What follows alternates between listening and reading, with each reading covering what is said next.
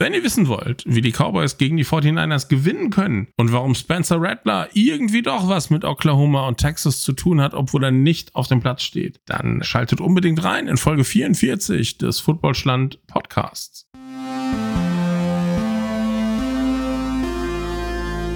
Footballschland. American Football made in Germany. Da ist es die 44. Folge des Footballstand Podcasts. Wir werfen wieder unsere Blicke auf die beiden sehenswerten Spiele in NFL und College Football. Heute mit dabei die Cowboys bei den 49ers und Oklahoma bei den Texas Longhorns. Bevor wir starten, noch ein Hinweis in eigener Sache. Hasse meine Mark, ein Euro tut's natürlich auch. Wir brauchen dich und deine Unterstützung für unseren Podcast. Abonniere unseren Podcast gern auf Patreon.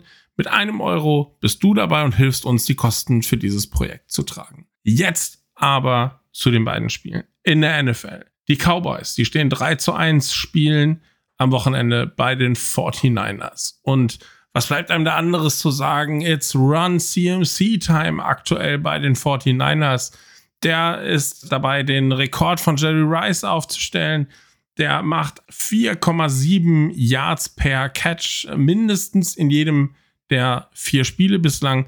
Der hat sechs Touchdowns bereits aus seinem Konto, 459 Yards ist er bereits gelaufen, ist damit der beste Running Back der Liga. Die San Francisco O-Line 31,3 Points per Game, dritte, drittbester Wert in der Liga aktuell.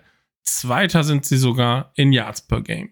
Debo Samuel, Brandon Ayuk, CMC, wie gerade schon erwähnt, und Brock Purdy der ist aktuell die Nummer 1 beim Passer-Rating mit einem Wert von rund 115 im Durchschnitt. Die Dallas O-Line, die macht, oder die Dallas Offense, die macht 31 Punkte per Game. Die sind Vierter, also direkt in Schlagweite zu den 49ers. Da sieht es in der Offense nicht wesentlich schlechter aus. Mit CD Lamb, Michael Gallup, Tony Pollard Pollard ist der fünftbeste Running Back der Liga aktuell. CD Lamb sicherlich einer der gefährlichsten Wide Receiver überhaupt in der National Football League. In der Defense, die 49ers, die haben bislang 14,5 Points per Game zugelassen, sind Dritter. Die Cowboys, die haben nur 10,3 zugelassen pro Spiel. Das ist Bestwert in der Liga und auch bei den Yards per Game sind sie auf Nummer 2. San Francisco, die machen 40,5% Quarterback-Druck oder üben Druck auf den Quarterback auf. Das ist der sechste Platz in der Liga, auch bei den Quarterback-Hits. Die Cowboys D-Line 14 Sacks haben die bislang zu verzeichnen. Fast jeder zweite Snap bringt Druck auf den Quarterback. Das ist Bestwert in der Liga. Die San Francisco Pass Defense, die lassen den gegnerischen Quarterback bei einem Passer-Rating von 75. Das ist die Nummer 5 in der Liga. Die Cowboys Pass Defense, die sind sogar noch ein bisschen besser. Quarterback-Rating im Schnitt 55,2 in den bisherigen Spielen beim Gegner. Sieben Interceptions haben sie gefangen. Das ist der zweitbeste Wert in der Liga. 2021 und 2022 war es bitter für die Cowboys. Da stoppten jeweils die 49ers Dallas in den Playoffs. Und auch dieses Jahr muss der Super Bowl Champion wohl mindestens eines dieser beiden Teams ausschalten. All-time stehen die beiden ausgeglichen. 19, 19 und ein Unentschieden. Neben den Packers ist damit San Francisco das einzige NFC-Team, wo da das keinen Winning Record zu verzeichnen hat, äh, keinen All-Time Winning Record. Für mich, ich schätze oder ich hoffe, dass die Cowboys gewinnen. Wann können die gewinnen? Die können gewinnen, wenn Micah Parsons das Duell gegen Trent Williams gewinnt. Die können gewinnen, wenn die Pass-Defense der Dallas Cowboys so hält wie in den bisherigen Spielen. Und sie müssen dazu noch einen Weg finden, um Christian McCaffrey irgendwie zu stoppen. Und vielleicht, wer weiß, ist der gechesste Trey Lance der Schlüssel mit spannenden Infos aus dem Playbook. Sandra sagt, es gibt einen knappen Sieg für die Cowboys. Ich habe es ja gerade schon gesagt, mein Herz schlägt für Dallas. Ich glaube allerdings irgendwie daran, dass das aktuell wohl beste NFC-Team das Spiel gewinnen wird. Wahrscheinlich knapp für die 49ers. Und trotz alledem mein Herzblut schlägt für die Dallas Cowboys und ich drücke den Jungs die Daumen. Ihr könnt das Spiel mit deutschem Kommentar natürlich sehen. In der Nacht von Sonntag auf Montag um 2.20 Uhr geht's los. Auf der Zone mit Martin Pfanner und Jo Ulrich. Die Alternative ist wie immer der amerikanische Originalkommentar im Game Pass. Im College Football. Da geht's weiter. Die an zwölf geführten Oklahoma Sooners müssen zu den Texas Longhorns. Beide Teams stehen aktuell 5 zu 0. Die Teams sind die beiden einzigen ungeschlagenen in der Back 12 Conference. Das ist das Red River Showdown. Die Oklahoma Texas Football Rivalität, die ist ja ein College Football Rivalitätsspiel zwischen den beiden Grenzrivalen, äh, zwischen Texas und Oklahoma. Die spielen seit 1929 jedes Jahr gegeneinander. Der Gewinner, der darf jedes Jahr einen, ja, einen goldenen Hut mit an seine Uni nehmen und dort behalten. Verrückt, was es da alles im College Football irgendwie gibt. Adrian Peterson, Jalen Hurts, Kyler Murray, CeeDee Lamb, Baker Mayfield, Joe Mixon, ich könnte unendlich weitermachen. Alles, ja, Sooners Alumni.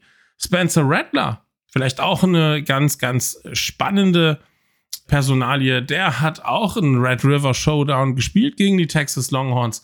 Da wurde er seinerzeit auf die Bank gesetzt, als die Sooners mit 20 zu 35 in Rückstand lagen. Sein Nachfolger war Caleb Williams, der ja momentan ja als Nummer 1 Pick im kommenden NFL Draft gehandelt wird. Einer der bekanntesten Namen im College Football aktuell und offenbar auch derjenige, der sich da heute schon die meiste Kohle einsackt, das ist Arch Manning.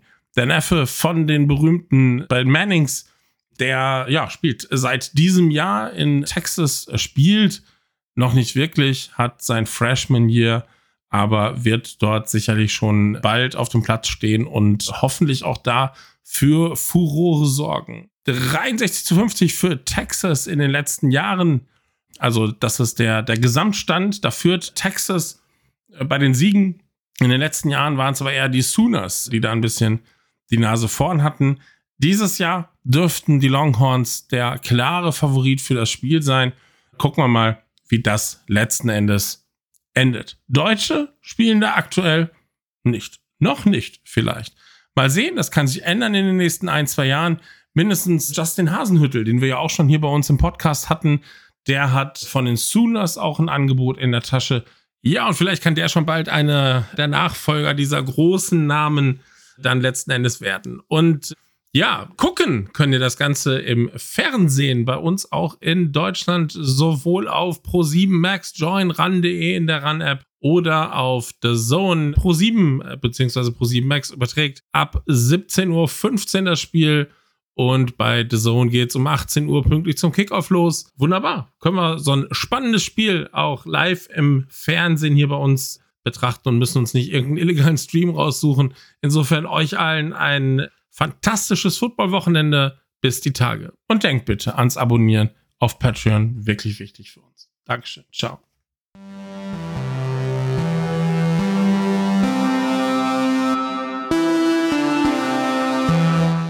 Das war die fantastische 44. Folge des Footballschland Podcasts. Wenn euch der Podcast gefallen hat, dann abonniert unbedingt unseren Podcast auf deiner Lieblingsplattform, Sternchen drücken, Daumen hoch. Und wenn auch du ein gewisses Football-Talent mitbringst, auf dem Schirm der Scouts bist oder kommen möchtest und vor allem Bock auf ein Gespräch in unserem Podcast hast, melde dich per Twitter oder Instagram bei uns. Wie baut man eine harmonische Beziehung zu seinem Hund auf? Puh, gar nicht so leicht. Und deshalb frage ich nach, wie es anderen Hundeeltern gelingt, beziehungsweise wie die daran arbeiten. Bei Iswas Dog reden wir dann drüber. Alle 14 Tage neu mit mir, Malte Asmus und unserer Expertin für eine harmonische Mensch-Hund-Beziehung, Melanie Lippisch. Ist was, Dog? Mit Malte Asmus. Überall, wo es Podcasts gibt.